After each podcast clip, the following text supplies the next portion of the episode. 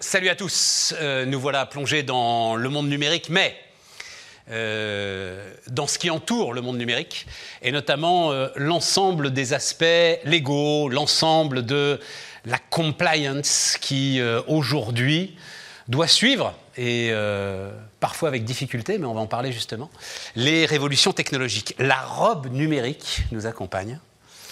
Oriana Labruyère, bonjour Oriana. Bonjour. faut me raconter. Donc, tu es avocate, hein, on va parler euh, droit digital, droit numérique, cybersécurité, RGPD, euh, identité numérique, etc., etc.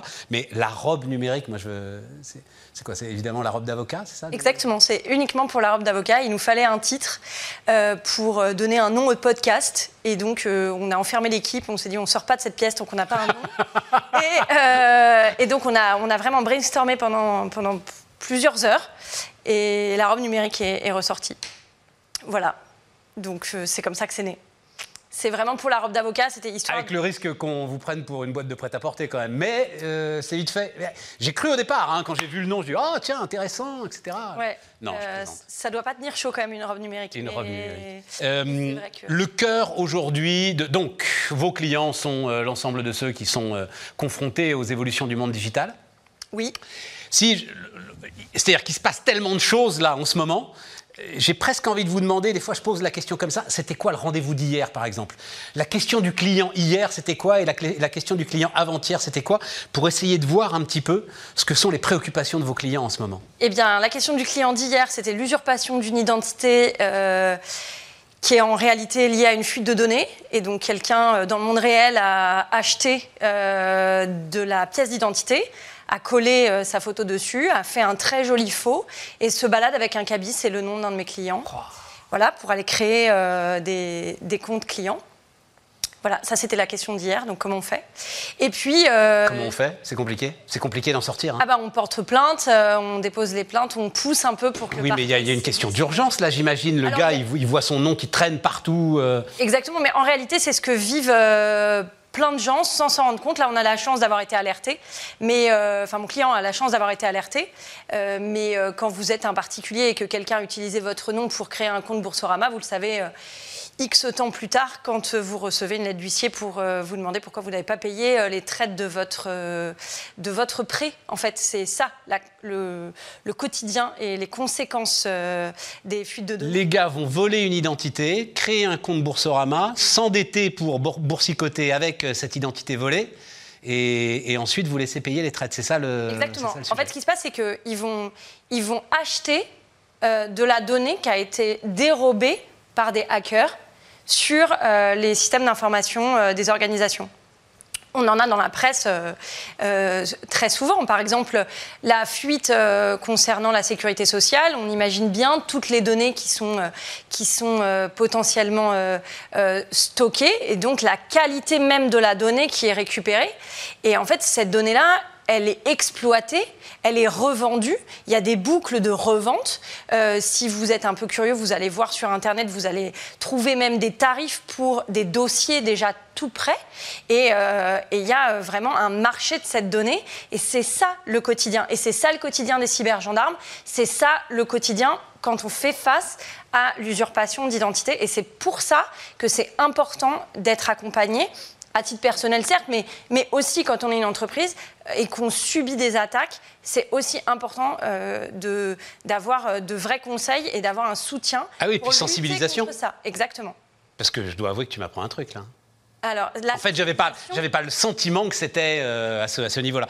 La question du client d'avant-hier maintenant. la question du client d'avant-hier. Oh, tu peux prendre le sujet que tu as envie de prendre. C'est pas, c'est- c'est- c'est Alors pas très, non, très grave. euh, L'autre sujet qui te tient à cœur. En euh, fait, non, alors dans, dans les sujets euh, qu'on a le plus euh, là aujourd'hui, et c'est le sujet qui va m'occuper après notre, euh, notre rendez-vous, c'est le sujet de la mise en conformité au regard de la réglementation qui arrive, qui est Nice 2, donc qui est la réglementation européenne sur euh, la sécurité des systèmes d'information et qui va pousser et qui ouvre le champ, et notamment aux collectivités territoriales. Et aujourd'hui, c'est vraiment un sujet, puisque le 17 octobre 2024, on devra tous être conformes à cette réglementation. Et on attend euh, des textes euh, législatifs, on attend une loi de transposition, mais c'est un sujet qui nous anime beaucoup en tant qu'élu, puisque je suis aussi élu. J'ai lu un truc très intéressant dans ce que tu disais. Euh, L'ensemble de ces sujets de conformité ennuie tout le monde. Et tu as un boulot de sensibilisation des équipes qui sont en charge de mettre les boîtes en conformité, donc les, j'en sais rien, les directions financières par exemple pour tout ce qui est lié euh, euh, à, la, euh, à la finance durable, l'ensemble des commerciaux sur le RGPD, etc., etc., etc. Leur faire prendre conscience des risques si jamais justement, ils ne vont pas au bout de tout ce qui est aujourd'hui demandé par les différentes instances. Alors en fait, aujourd'hui, je crois qu'ils ont quand même de plus en plus conscience mais vraiment, il y a un frein parce que c'est encore plus, toujours plus. Et en réalité, ce qu'on voit, et c'est ce que j'aime dans l'aspect euh, de ces réglementations sur le numérique, c'est qu'en réalité, c'est quand même beaucoup de bon sens. C'est-à-dire, on part de chez nous, on ferme la porte à clé, on vérifie que tout est verrouillé. Euh, se comporter de la même manière pour ce qui concerne les données des entreprises, ça ne me paraît pas fou. La question que posent ces réglementations aujourd'hui, c'est aussi la question de comment je vais documenter, comment je vais tracer mes non, mais attends, euh, RGPD, c'est pas aussi simple que euh, fermer la porte quand je sors de, chez moi. C'est quand même des complexités euh, sur le fait de savoir quand est-ce que je dois l'appliquer, quand est-ce que je peux m'en passer qui sont quand même beaucoup plus complexes oui, alors, porte qui s'ouvre et qui se ferme, on est d'accord Alors oui et non, parce que quand est-ce que je peux m'en passer Déjà. Jamais quasiment jamais. Donc moi j'aurais plutôt tendance à dire qui peut le plus peut le moins.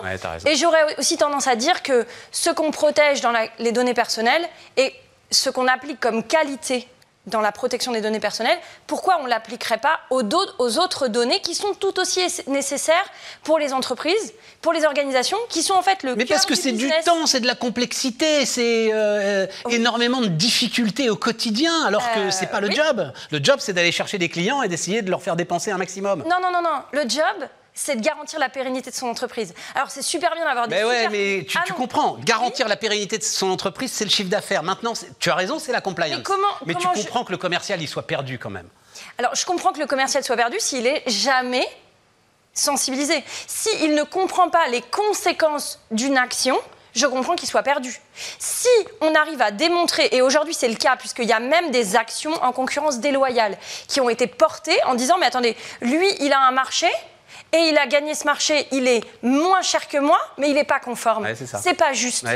Aujourd'hui, ce sont des contentieux qu'on voit émerger, qui ne vont pas euh, ralentir dans les prochaines années. Et c'est normal, puisque en réalité, on crée des distorsions de concurrence. Je comprends. Et on dit à ceux qui sont pas chers mais pas conformes, ah bah du coup vous, vous allez gagner du marché. Bah non. Au bout d'un moment, on dit non, tout le monde doit être conforme. Donc effectivement, bah le coût est réimputé sur la marge, etc. Et donc, on va augmenter nos, coûts potentiellement. Mais je vous dis potentiellement parce que j'ai aussi des clients qui se sont mis en conformité et sur certains aspects, ça a permis aussi de structurer des démarches.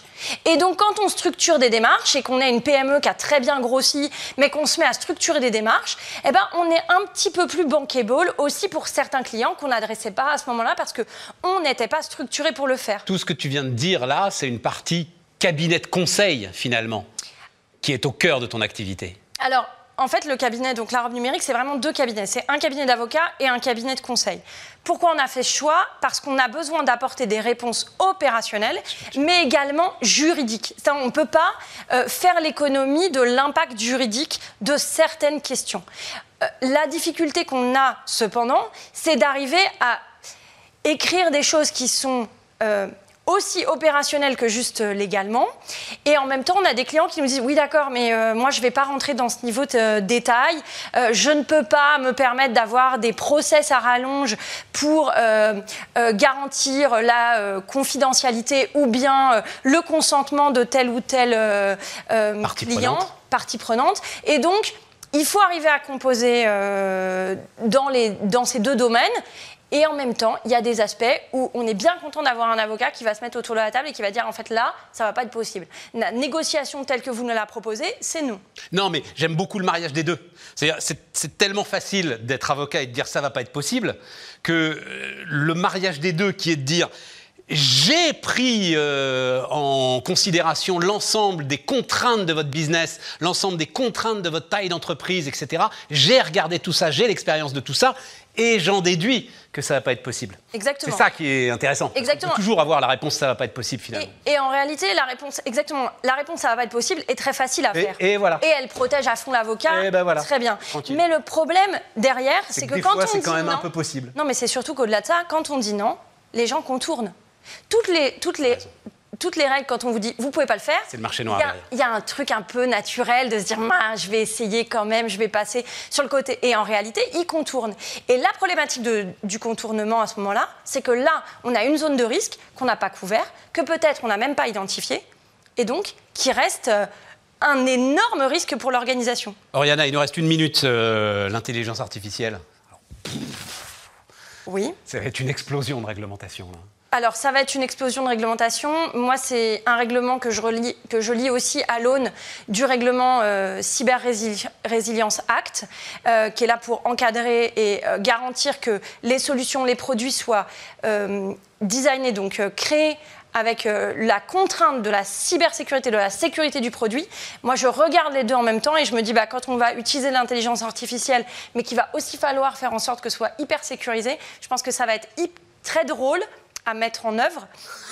Donc euh, voilà, je Très drôle. Oui, très drôle parce que en réalité, on va être vraiment confronté à des besoins euh, qui vont émerger qu'aujourd'hui on n'a peut-être pas encore identifiés. Exactement. Et euh, on va répondre attention, il y a de l'éthique, attention, il y a de la sécurité. Et donc, on va forcément venir un peu limiter les effets de bord qui pourraient être, et on en parle beaucoup, les biais euh, et l'utilisation euh, un peu n'importe comment de certaines informations. Ah ben, protection des données, droit de propriété. Exactement. enfin, tout, tout est remis en cause. Tout est remis en cause. Là, je pensais à la propriété euh, Et c'est ton industrielle. sujet, c'est ce que tu dis. c'est le- le- alors, je ne sais pas si c'est un bien, si c'est un mal, parce qu'en même temps, le monde doit croître et les solutions doivent pouvoir un moment, euh, forcément. C'est Xavier Niel qui dit ça. Il dit forcément, croissance pirate, il appelle ça, lui. Forcément, pour inventer, pour croître, il faut franchir la ligne jaune. Mmh. Euh, donc voilà.